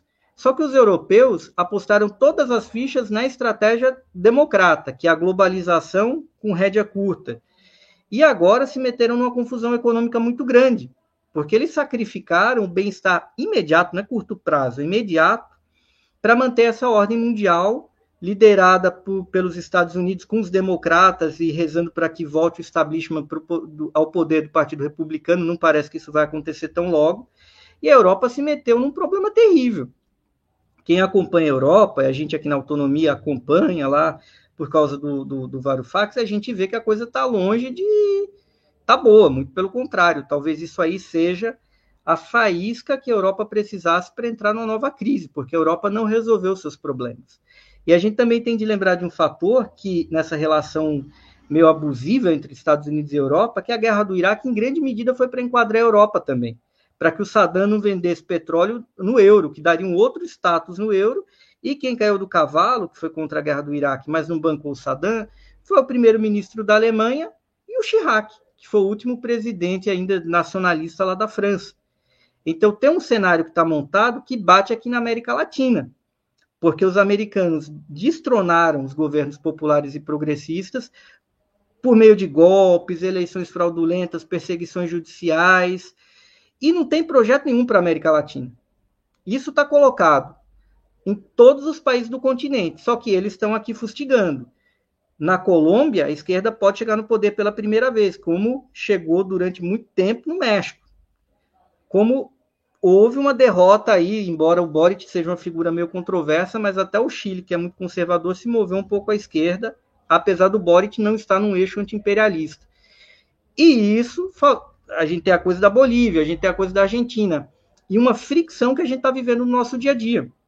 Que os Estados Unidos têm uma grande capacidade de intervenção, porém não tem projeto, não tem uma estrutura para conseguir assimilar a América Latina de forma alguma, inclusive assimilar as elites latino-americanas. Então, essa briga chega aqui, chega em África também. E o mundo está tritando por conta disso, que os Estados Unidos querem ser um hegemon, mas é o que eu sempre digo, a guerra não se resolve na guerra. A guerra tem que se resolver com algum tipo de alento é, político, econômico, de reciclagem de capitais, tem que ter algum trato, tem que ter algum toma lá da cá. E os Estados Unidos não oferecem isso. Oferecem ideologia. E muita gente fala: não, muito bem, queremos vocês porque, por princípio, vocês são muito bons. Mas cada vez mais que o tempo passa, isso ficou claro que os Estados Unidos têm cada vez menos a oferecer, mesmo para os aliados europeus e canadenses, embora no caso deles eles tenham mais poder de fogo para interferir. Então é um cenário dramático que eu vejo com muito, com muito cuidado, com muita preocupação. Ok. É, Elias, quer comentar a fala do Hugo? Cara, é muito brilhante, né, bicho? Então não tem nem que comentar depois de, depois de uma fala dessa, né? A não ser assumir que eu aprendi muito com, a, com, essa, com essas duas apresentações dele, né? Acho que nós temos que ter essa humildade de, de perceber o brilho no seu interlocutor, né? Então o Hugo agora acabou de arrebentar aqui com, é, no bom sentido da palavra, né? Ele foi, foi no ponto, né? Ou seja, a preocupação deles, em grande medida, vai ao encontro que eu coloquei no final aqui da minha apresentação, de que o imperialismo vai colocar fogo no mundo, né? Porque não, um, esse é o X da questão, né? É, e isso bate aqui, o, desculpa entrar no Brasil, não, não querendo sair da Rússia, nós vamos enfrentar uma eleição no Brasil aqui que não vai ser, eu acho que vai ser aquele tipo 48 a 52, assim, 51 a 49, ou seja, é, nós vamos enfrentar uma situação e que quem acredita que o imperialismo não vai entrar com tudo nessa jogada aqui no Brasil não, não, não, não, não entendeu da missa, não, da, não entendeu pois da é. Eu, por exemplo, eu sempre lembro de um fato, né? É, do ano passado, que o Lula ele fez uma declaração no, no aniversário do, do, do, dos 100 anos do Partido Comunista da China, parabenizando o Partido Comunista da China, aquela coisa toda, né? O que é uma provocação aberta aos Estados Unidos. E o Biden, ele liga para o Trump, pelo, para, para o, ele liga para o, o Bolsonaro e pede para o Bolsonaro receber o chefe da CIA aqui no Brasil. Ou seja, o cara pega um jato, vem ao Brasil pela primeira vez na história, um presidente da República no Brasil, se, talvez eu esteja enganado, recebe o chefe da CIA. E o pior é o seguinte, é que o Bolsonaro é, ele é, um, ele é um boca aberta, ele é todo orgulhoso, o chefe da CIA veio falar comigo e tal. Aí naquele puxadinho dele ele fala, ô presidente, é, eu vi aqui o chefe da CIA e tal, falar comigo e tal. E aí o que, que, ele falou? Aí perguntaram qual foi o assunto. Ele abriu e falou: olha, o assunto foi o Brasil, o Chile, olha como está o Chile aí, ó. Olha a Argentina, ou seja. É, então, quem acha que, não, que, não, que o jogo está ganhando o Brasil, eu acho que vai ser um jogo muito difícil. Né? Eu não quero entrar aqui na discussão política do Brasil, na, na, na discussão política partidária, porque isso é um assunto que, tá, que é para uma outra live, mas as, as, as condições estão começando a ficar desfavoráveis ao campo progressista aqui no Brasil. Eu penso dessa forma, tá? Eu posso estar sendo muito é, cabisbaixo, mas eu acho que está começando a ficar desfavoráveis para nós aqui no Brasil, né? E eu acho que é dessa forma que essa que, que tudo isso que está acontecendo vai influir no Brasil, porque pessoal, eles vão perder a Ucrânia, né? Eles vão querer perder, eles não vão querer perder o Brasil, né? Eu acho que eles vão eles, eles não deram um golpe em 2016 para poder perder o Brasil facilmente assim, né? Então, eu trago o Brasil para conversa em cima disso que colocou aí e acho que nós temos que tomar muito cuidado porque as coisas aqui vão ser muito difíceis, né? É, muito mais difíceis do que a gente imagina. É isso. Também vale lembrar que o comandante do Exército Brasileiro foi chamado é, em regime de urgência, né, para ter uma reunião com seu homólogo em Washington, aí no meio da guerra da Ucrânia, o, o Império manda, ó, oh, vem aqui agora, e ele foi, né? Sabe-se lá o que estão discutindo, e concordo com Elias que a situação está ficando bem complicada para a esquerda, né? ainda mais agora com esse acirramento das contradições por causa da guerra. A coisa está ficando bem complicada para a esquerda brasileira e esse clima de já ganhou não ajuda nem um pouco. Né? É, gente, devido a adiantar. Me permite uma, uma parte, se o Hugo me permitir. Até porque a esquerda no Brasil hoje grande, a maior parte da esquerda brasileira não está entendendo nada do que está acontecendo. É só você ver, é, é só você ver quando um líder, um líder de esquerda no Brasil, é, uma figura pública de esquerda, abre a boca para falar do, do, conflito da Ucrânia. Esse é o X da questão também, ou seja, os, as, as nossas, a, o nosso campo político está meio que perdido em relação a isso, ao que está acontecendo na Ucrânia. Né? Então, enfim, eu estou sendo um pouco pessimista, mas não sei, né? Vamos ver. Desculpa. Não. Eu, eu, tenho, eu tenho fé mais nas bases, viu? Porque eu vejo que, pelas reações nas redes sociais, nas lives, manifestações que eu tenho visto, inclusive um, algumas métricas aí que eu vi em rede social, também Twitter, né, me parece que a base, da, a base militante da esquerda está entendendo melhor a situação do que os, os seus intelectuais, a maioria dos seus líderes aí que estão se manifestando com platitudes e discursos pela paz numa coisa assim super senso comum, sem aprofundar a análise, né? A base da esquerda está me parecendo melhor do que do que a sua vanguarda aí no momento atual. É, eu só queria comentar aqui algumas coisas, né, para não deixar os nossos espectadores aqui no, no ar. É, tem alguns comentários aqui que eu achei interessantes. Eu vou, vou ler aqui, em, em, não vou ler todos, né, pessoal, porque é muita coisa, mas eu vou ler alguns aqui que eu achei que foram os mais interessantes, tá? E aí, aí eu jogo para vocês comentarem, né? O Hugo, Elias, tal. Lembrando a todos também que essa é uma live de lançamento do curso que está aqui na descrição do vídeo, né? Curso do Hugo Albuquerque aí, a era Putin na Rússia. Uh, Lilian Guedes colocou: e as sanções da Rússia para os Estados Unidos? eu complemento essa pergunta, né? São equivalentes dessas sanções? Quais os impactos dessas sanções e tal? Karim BW. Será que o Zelensky está podendo decidir alguma coisa? Os batalhões vão dar bola para ele? Uma ótima pergunta, né? Inclusive no texto que a gente traduziu hoje na caixa de ferramentas, né? É, de como que o Zelensky fez a, as pazes com os neonazistas na Ucrânia. O texto começa com o Zelensky tomando o enquadro do batalhão Azov, que ele vai lá tentar pacificar os caras e os caras falando que vão arrebentar tudo e que não estão nem aí para ele. Esse texto, inclusive, eu coloquei aqui no chat. Né? E aqui mais para baixo tinha um outro comentário aqui. Cadê? Ah, da Lilian Guedes também. E a visita do Bozo ao Putin impactou? Seria legal se vocês pudessem comentar um pouco essa visita, né? Porque, inclusive, uma das análises que, que a nossa esquerda, a maior parte da nossa esquerda tem feito aí, é que o, o Bolsonaro foi pegar é, hackers russos, né, para tumultuar a nossa eleição e etc. Eu já vi até cara aí falando que os Estados Unidos têm que ajudar a esquerda a se proteger do, do, do ataque do Putin na eleição do Brasil, sabe?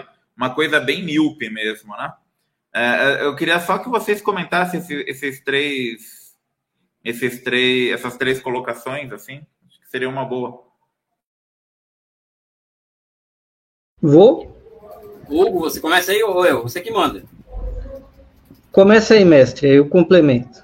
Cara, Já eu acho que é, a, a Rússia tem condições suficientes para fazer um estrago razoável na economia internacional primeiro, afundando a indústria alemã, e segundo, elevando, elevando a, inflação dos Estados Unidos a patamares jamais imaginados é, naquele país. Mas tem aqui uma, algo que é interessante, que semana passada o, o, aquele rapaz lá, o, como que é, o Macron, ele ligou para uma conversa com o Putin, né, aquela coisa da não, que a, a, as sanções e tal, o tempo inteiro sanção, né? E o Putin fez uma pergunta para ele: Você sabe quantos bilhões de dólares você tem ativos aqui, franceses, aqui no meu país? Ele falou que não sabia. Ele falou: Então tá, se, você não sabe, ó, é tanto e serão estatizados assim que você assim que você é, começar a executar sanções. Ou seja, a Rússia também tem muita lenha para queimar nisso aí também. Eu não sei qual que é, qual que é a capacidade dele, se ele for que eu não conheço, né? Mas o país que vende, o que vende, o que vende de petróleo e gás para a Europa, fertilizante para o mundo inteiro, fertilizante, é, entre outros produtos, que não é só, não é só commodity, não é, não é um país qualquer, né? E, enfim, acho que esse é um ponto que eu acho que é, que é, que é a questão da, do estrago que eles podem fazer na economia internacional. E as sanções que eles. eles, eles a sanção deles é o seguinte: é proibir de vender. Ou seja, é, e ao proibir de vender, ela vai elevar o preço daqueles produtos no mercado internacional, ou seja, vai levar a inflação no mundo, ou seja, vai virar uma bagunça é, econômica no mundo inteiro. Com relação à visita do Bolsonaro, eu sei que você é xingado, mas eu achei um golaço do Bolsonaro, desculpem. Primeiro que não, pessoal, a gente tem que colocar na cabeça que não foi o Bolsonaro que visitou a Rússia, foi o presidente da República Federativa do Brasil. Né? Ou seja, a Rússia foi o primeiro império a reconhecer o Brasil e desde então o Brasil e a Rússia têm uma relação quase que íntima, desde a independência do Brasil. Né? Então, é, é, é, aliás, quando se fala intelectual de esquerda, eu fico até meio assim, entendeu? Os intelectuais de esquerda ficam até meio assim, porque eu vejo cada declaração que, que, que é impressionante. O Bolsonaro sai do Brasil, aí começa os memes tirando onda com a cara do Bolsonaro. Só que ele chega lá na Rússia e tira duas declarações do Putin. A primeira, que a Amazônia é brasileira. Cá entre nós, pessoal, tá todo mundo aqui de olho na Amazônia, inclusive por culpa do Bolsonaro. Até parcelas da esquerda brasileira acham que a Amazônia é um problema internacional. Tá? E o, e o, Bolso, e o Putin fala que a Amazônia é brasileira. Para mim, é uma declaração impactante essa. E a segunda, e a segunda é a declaração de que o, de que o, de que a Rússia apoia o, o, o, fato do Brasil ter um dia um assento permanente no Conselho de Segurança da ONU. Eu pergunto para você, que país do mundo, com a, com a, grandeza da Rússia, é capaz de garantir essas duas coisas para o Brasil? Eu acho que só a Rússia, né? Porque a China é contra o Brasil estar no Conselho de Segurança da ONU. Se entrar o Brasil, tem que entrar o Japão também, né? Então, existe toda uma, uma, uma, uma coisa aí Eu acho que não é o Bolsonaro, pessoal. O Bolsonaro entregou a política externa para o Itamaraty de volta. Né? Então acho que a gente tem que parar de fazer meme, parar de, de parar de fazer, achar que as coisas são, são de brincadeira, entendeu? O, o, jogo é muito sério e o Bolsonaro está começando a entender como se joga o jogo na, na política externa, vamos dizer assim, né? Eu penso dessa forma, né? Eu, eu, eu não fiquei feliz quando o Ernesto Araújo foi demitido, assim, eu achei que ele, ele, ele cumpriu um papel de desgaste ao Bolsonaro muito grande. Como brasileiro, eu fiquei triste, evidente, fiquei feliz com a saída dele, mas ele cumpriu um papel de desgaste, desgaste ao Bolsonaro muito grande, que agora não tem mais. Não tem mais. O Itamaraty manda na política brasileira hoje, né? É só isso que eu sei é, sobre esses dois pontos aqui. O, a questão dos Zelensky, do Zelensky eu não sei responder. Não, acho que o Hugo pode responder melhor do que essa questão. Pode responder de fato essa questão, né? Fazendo aqui um apanhado, eu concordo com Elias sobre a coisa do Bolsonaro na Rússia, mas eu lembraria de um ponto também. O Bolsonaro tentou relutar nessa viagem. Por quê? Porque o Bolsonaro criou um problema com a Venezuela, né? Queria botar o Brasil num conflito no momento que o Trump queria arrumar uma guerra ali para melhorar a popularidade as Forças Armadas brasileiras que falaram: peraí, você tá maluco. Próprio Mourão deu uma freada nisso. E o Rodrigo Maia, na época, falou: pera lá, para o Brasil entrar numa guerra, o Congresso tem de aprovar e não vai.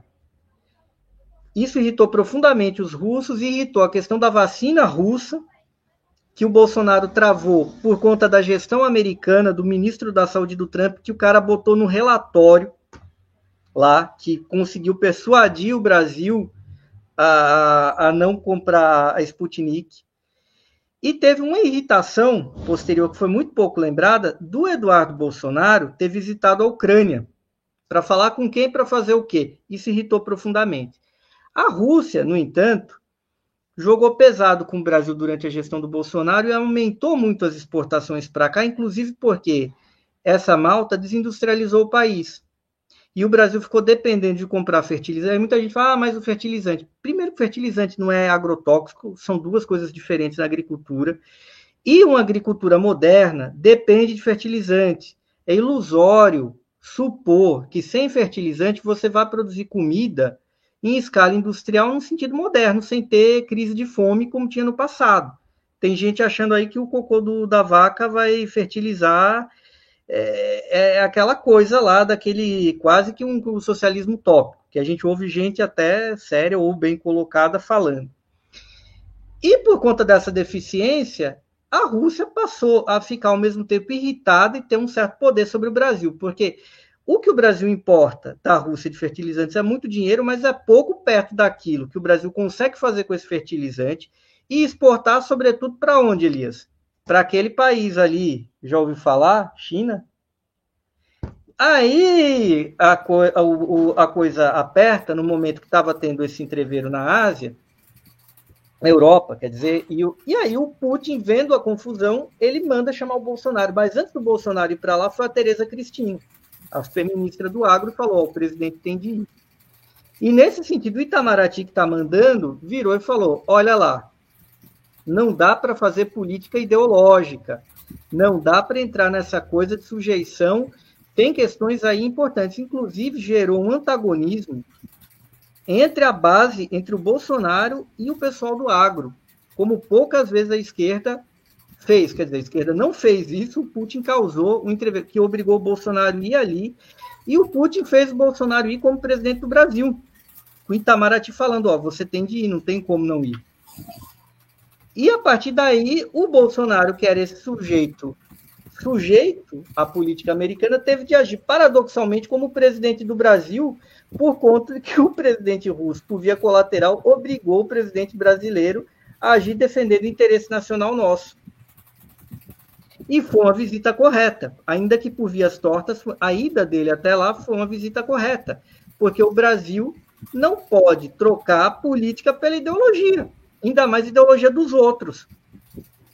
Uma coisa é o diabo da os americanos estarem fazendo isso, mas ainda é a ideologia deles. Imagina a gente trocar. Então o Bolsonaro teve de ir para lá e o Bolsonaro agiu de maneira correta e o Brasil tem de agir mais e mais de maneira neutra em relação a essa guerra, que foi aquilo que na verdade foi cobrado do Brasil. Se não pode ajudar, fique de uma maneira neutra, porque o Brasil tomar parte disso equivale a dizer é um erro, um erro grave. O Brasil tomar parte dessa sandice. No curto prazo não parece, no médio e longo prazo, eu acredito que isso vai ficar mais claro. E o Bolsonaro, quando fez isso, ainda que pelas vias erradas, agiu de uma maneira correta, com o papel, acho correto, de Itamaraty na história, na medida do possível, e do Comando Militar Brasileiro, na medida do possível. Então é um pouco essa leitura que eu tenho dessa visita, que muita gente da esquerda, assim, da esquerda, ah, não, o Bolsonaro, tá", como se o Bolsonaro precisasse da Rússia para fazer fake news. Bolsonaro usou corporações americanas como o WhatsApp para fazer fake news, né? Com a leniência da Justiça Eleitoral brasileira. Não precisou de nenhuma empresa russa, até porque não tem estrutura para isso. Nessa questão das sanções russas com ah, os Estados Unidos, eu concordo, porque se a Rússia tem o poder de criar um problema para a Alemanha, colateralmente isso é um grande problema para os americanos. A inflação global é um problema para o Biden, porque o Biden pode pedir que o americano aguente um mês em nome da patriotada, dois, três meses, mas não dá num lugar como os Estados Unidos para você aguentar inflação que margeie 10%, até pelo tamanho do custo de vida no lugar.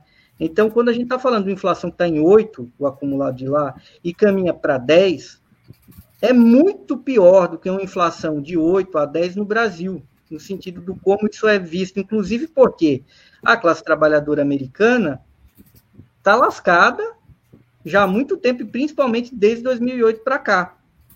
Então, o Putin ele tem sim, tem muito bambu para disparar a flecha. Não é simples como o Biden está imaginando, até porque o Putin, por hora, ainda tem um consenso muito grande em torno de si dentro da Rússia. E o camarada Zelensky, ele não manda em nada, evidentemente. Ele é um ator que serve a um setor canalha, como poucos da oligarquia ucraniana, de gente que nem vive na Ucrânia, que usa o próprio país como bucha de canhão para ganhar dinheiro. E hoje o Zelensky é um refém do próprio serviço secreto dele. Se o Zelensky quiser fazer diferente, será que o serviço secreto não vai passar fogo nele, como passou nos negociadores ucranianos na Rússia? Quando os negociadores ucranianos lá na Bielorrússia chegaram perto de falar, opa, pera lá, vamos fazer esse acordo, interromper isso, mataram os caras. Quem que matou os negociadores ucranianos? Por que, que o que, que o Zelensky está fazendo dentro da Ucrânia? É um jogo do próprio serviço secreto ucraniano, do amigão de infância do Zelensky, que é o chefe do serviço secreto ucraniano, que mantém ele lá como bucha de canhão e que inclusive usam os civis como bucha de canhão eu nunca vi na história da humanidade, eu já vi coisas desonrosas na história da humanidade com o próprio povo, com a própria nação, ainda mais a gente que é latino-americano, que viu toda sorte de entreguismo. Mas usar o país como bucha de canhão, como essa elite ucraniana está usando, com o apoio do Ocidente, criando um heroísmo enquanto o povo está morrendo, eu nunca vi. É, assim, são poucos exemplos. O colaboracionismo francês, talvez, mas não sei, o que esse pessoal está fazendo na Ucrânia é lamentável. Lembrando que a OTAN nunca se preocupou com a Ucrânia coisa nenhuma. Se alguém tivesse alguma preocupação com a Ucrânia, teria defendido a neutralidade, não a Ucrânia entrar na OTAN. E dois, a própria maneira que a OTAN passou, que armou a Ucrânia ao longo de sete anos, é uma maneira equivocada. Eles transformaram a Ucrânia num campo minado, mas eles não armaram a Ucrânia no sentido de se defender de um ataque russo mas de dificultar um ataque russo para aumentar a sensação de bucha de canhão. É muito grave, é muito grave. E o Zelensky é isso, o Zelensky não é antipolítica, não é só um Luciano Huck, é um Danilo Gentili. Ele é literalmente um ator que serve um tipo de oligarquia que consegue ser mais canalha que qualquer oligarquia latino-americana. Mais antinacionais, gente que não está nem aí do que, que vai acontecer, que quanto quer que aconteça um desastre para lá, olha, a Rússia é terrível e capitalizarem. Sabe por quê? Esse povo mora na Suíça, esse povo mora em Londres, esse povo não mora em Kiev, não mora em Kharkiv, não mora em Odessa, não mora em Lviv. É, é isso que está acontecendo lá na Ucrânia e a nós, uma parte da nossa esquerda, encampa esse tipo de coisa, porque está aí dentro da. Não está fazendo com, como uns caras como Elias aí, que é uma referência, felizmente, e a gente que tenta aqui, né, aqui embaixo, fazer uma disputa nesse sentido de pensar fora dessa propaganda, né? Porque propaganda é o Putin que faz, é a China que faz, os Estados Unidos e a OTAN não fazem. Esse que a gente está vendo é por isso que esse pessoal está morrendo, porque esse pessoal está sendo usado como bucha de canhão dos Estados Unidos e a Europa está sendo usada ao seu modo como bucha de canhão econômica, mas a depender da gravidade da situação europeia, vai chegar nos Estados Unidos e a gente pode estar diante até de uma nova crise mundial, a depender do quanto essa loucura se estenda. Não é à toa que o primeiro-ministro de Israel estava ali querendo parar a coisa. E o príncipe lá, que até a Lilian perguntou, aqui nos comentários, sim, é o Bin Salman lá, o Mohammed Bin Salman, que é um sujeito muito controverso, para não dizer o mínimo, mas que é normalizado pelos Estados Unidos. E hoje o Biden alçou ele a posição de homem mais poderoso do mundo, pelo poder que ele tem sobre a OPEP e a influência sobre o preço do barril de petróleo.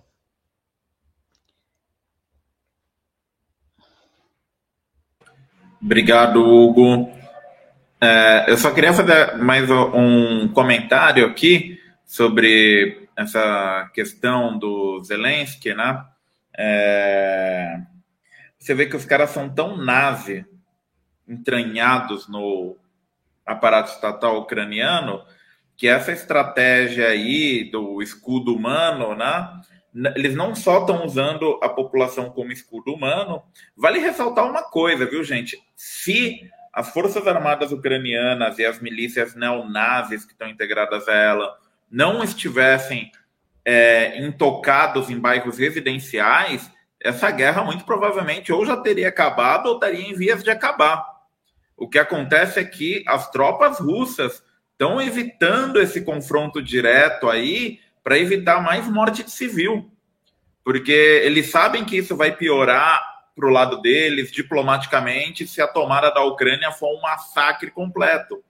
Então, muitas cidades aí não foram tomadas ainda porque as tropas e as milícias nazistas estão nos bairros residenciais de periferia, no meio da população civil e atirando nos russos. E aí isso, isso dificulta o ataque, o ataque russo, né? Tem a, uma fortaleza nazi aí, acho que é, se não me engano, é no sul da Ucrânia, que é Mariupol, né? Que é uma cidade praticamente administrada pelo batalhão Azov, e, e, assim civis que tentam sair pelo corredor humanitário estão sendo alvejados pelos próprios nazistas, pelo próprio Azov, e aí sai na mídia ocidental que foi míssil russo, que é mentira, porque os próprios cidadãos lá de dentro estão denunciando que o batalhão Azov está matando todo mundo que tenta sair de lá.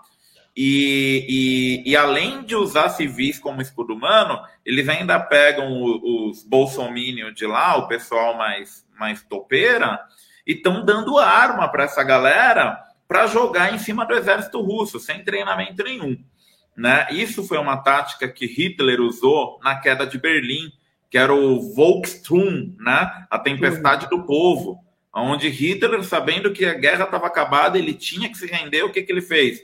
Ele armou crianças, velhos e mulheres com o que tinha sobrado de arma e falou: vamos lutar até o último homem, mesmo sabendo que a gente vai morrer. Né? E é isso que eles estão querendo reproduzir na Ucrânia.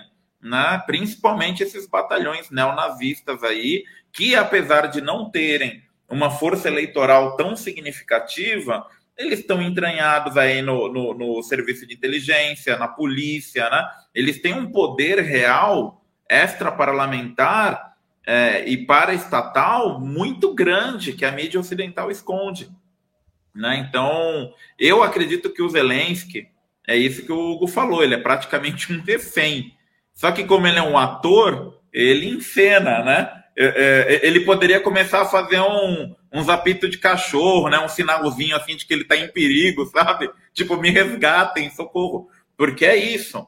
Qualquer um que acena para uma solução mais razoável em relação ao conflito está sendo morto, igual o pessoal que estava negociando lá na Bielorrússia o, o, o, o cara lá, o, o, o pessoal da equipe de negociação que estava pensando em chegar num acordo com a Rússia, apareceu morto aí com, com um tiro no peito aí, ou na cabeça, não me lembro, né? Na cabeça. E acusado de espião russo, né? Isso que é o pior. Então, em relação a essa questão do Zelensky, pessoal, é, eu não sei como é que os russos vão conseguir resolver essa, essa, é, é, é esse nó górdio sem é, é, é de, com o menor custo possível de, de vida civil. Porque o que acontece é isso, a estratégia, principalmente dessas milícias neonazis, que são sim significativas, a estratégia desse pessoal é um sacrifício de sangue tá? Para legitimar essa missão neonazista deles aí, não só na Ucrânia, mas depois por toda a Europa. Porque o que está acontecendo agora na Ucrânia? A Ucrânia está virando o Afeganistão da extrema-direita. Está indo maluco do mundo inteiro receber treinamento, receber a arma da OTAN, e independente do resultado do conflito na Ucrânia, esse pessoal vai voltar para os seus países com conexão internacional, com arma e tudo mais. E segundo a UOL, já tem até 500 brasileiros lá prontos para receber esse treinamento, né? Então, é, só queria fazer esse comentário a respeito do, do se o Zelensky tem, tem, tem peso né, para decidir alguma coisa. Eu estou mais na, na, na, na opinião do Hugo de que ele é um refém, ele é um refém do esquema que está lá. E uma coisa interessante que depois vocês vão ler no texto aí da caixa de ferramentas, né? Do como que o Zelensky fez as pazes com os neonazis. O um dos patrocinadores do Zelensky é o principal patrocinador do Batalhão Azov. Né? É uma dessas figuras aí que nem na Ucrânia vive direito, né? É, você vê como as coisas estão ligadas também, né? O, um, um, bilionário ucraniano é o mesmo, é o cara que financiou a campanha do Zelensky, é o mesmo que financia a campanha do Azov, é o mesmo que estruturou um outro batalhão mais desconhecido chamado Aidar e um outro chamado C-14 também, que são milícias neonazis menores, e, e, e, eles usam, esse bilionário, inclusive, usa o batalhão Aidar como se fosse uma guarda pretoriana dele, né? Para resolver acerto de conta com outros oligarcas, assim. Então, a situação lá é bem complicada, bem complicada. Não sei como é que os russos vão conseguir resolver isso com o menor custo de vida civis possíveis, porque se não fosse isso, essa guerra já teria acabado. Não existe mais forças armadas ucranianas. A força aérea foi destruída no chão os soldados estão morrendo. O, o, o, boa parte da, do exército ucraniano e das milícias nazistas estão cercadas no leste da Ucrânia. Só não foram eliminados ainda porque eles se misturaram no meio dos civis. São 70 mil soldados ucranianos cercados no leste da Ucrânia, que só estão vivos porque estão usando o civil de escudo humano. Né? Então, então a gente está aí num momento muito complicado. Né? Espero que a coisa se solucione da melhor forma possível. É, queria, eu tenho um monte de coisa para falar, né? Mas enfim, já estamos aqui no adiantado da hora. O, o, o, acho que todo mundo aqui tem seus deveres agora domésticos aí também, fim do dia, né? Então, queria agradecer aqui o Elias Jabur por aceitar esse convite do lançamento do curso do, do Hugo aqui para discutir essa questão né, da, se a crise na Ucrânia é uma aceleradora de um bloco euroasiático. Aparentemente, estamos caminhando aí para algo assim. É, agradecer o Hugo por ter aceitado o convite de fazer esse curso nesse momento histórico que a gente está vivendo, né? Esse, esse ponto de virada da história mundial aí, que está é, tá tudo muito em aberto, o que, que pode acontecer. E o Hugo se dispôs a compartilhar com a gente aí esse, esse conhecimento que ele tem para municiar todos vocês né, no curso com, com conceitos, com história, né, para não ser pego de surpresa né, e também para ter um filtro para enxergar esse monte de mentira que a gente está vendo aí na mídia, né, essa novela, esse filme de ação que eles estão passando aí para gente 24 horas por dia.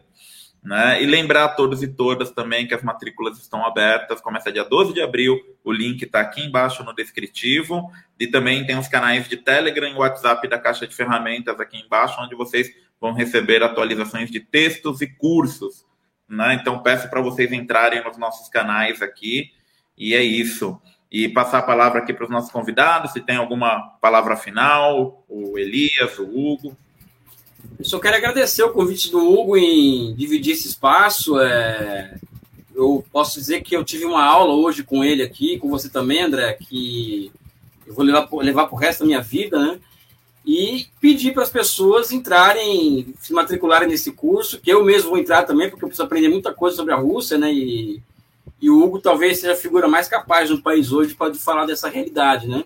Eu quero muito agradecer essa honra de ter participado dessa live, de ter dividido esse espaço com vocês, né? E até a próxima, com certeza. Agrade... Vai lá, Taca. Isso. te agradecer, Elias, por aceitar o convite. Você que é um pô, cara sensacional, uma referência e está tendo seu, cada vez mais seu justo espaço, apesar desse cenário inglório que a gente tem, mas eu acho que as coisas estão começando a mudar. E eu acho que você é uma baita referência para a gente que é mais novo aí, está começando.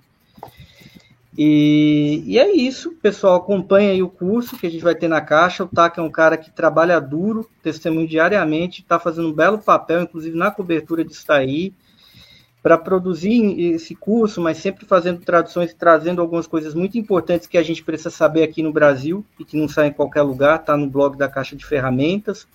E lá no curso a gente vai ter oportunidade para falar mais sobre algumas nuances, alguns atores, alguns mapas. Vai ser legal ter vocês lá. E é um cenário também que, como o Elias colocou aqui, também nos chama a luta no nosso país, no Brasil, na disputa que a gente vai ter de fazer, que está plenamente conectado com esse cenário, com aquilo que causou ele também. Então a gente precisa entender essa crise porque isso é a representação de uma crise que nos atravessa também, como povo, como nação, como classe trabalhadora. E a gente precisa estar de olho nisso, a gente precisa entender melhor para saber como agir. Valeu aí pela presença de vocês numa noite de terça e vamos que vamos. Obrigado, pessoal. Só queria dar, dar, um recado que eu vi aqui um camarada que está reclamando que não está conseguindo, que ele está com dificuldade de se matricular, porque a gente está exigindo endereço, etc. É, só explicar rapidinho, gente. A gente pede muitos dados aqui na, na, na inscrição do curso, né? Porque a gente está num processo aqui, a gente quer que, a Caixa seja um, um think tank sério, né, um, um, lugar aí de produção de conhecimento e principalmente que os nossos certificados tenham validade, né, em, não só como horas complementares nas universidades, mas também como atividade de qualificação de professores da rede pública, né, um monte de coisa, e dentro disso há uma série de exigências burocráticas em relação aos alunos, né? Por isso que a gente pede CPF, por isso que a gente pede endereço, né? Pede nome completo, tal, porque nesse processo é que a gente está qualificando a caixa para os seus certificados terem essa, essa validade plena aí, né? É, é, tem dados dos alunos que a gente tem que ter guardados é, para emitir o certificado, tá? Qualquer dificuldade, pessoal, lá no site da Caixa tem um chatzinho, lá no rodapé. Vocês clicam nesse chat, manda uma mensagem, eu mesmo que vou responder, tá? E aí a gente vai, vai resolvendo, tá? Qualquer dificuldade, vocês mandem mensagem no chat, vão resolvendo. Às vezes eu posso não responder no chat na hora, mas para vocês escreverem a mensagem no chat, vocês têm que deixar o e-mail. Então, quando eu responder, vocês vão responder, é, vão receber a minha resposta por e-mail. Né? E aí, se a coisa complicar, eu passo meu WhatsApp e a gente vai resolvendo. Mas todo mundo que quiser se matricular, a matrícula vai ser feita de um jeito ou de outro, fiquem tranquilos. E é isso, pessoal. Muito obrigado a todos e todas. E vamos nessa e acompanhem a caixa para ficar por dentro aí de todos esses conflitos. Forte abraço.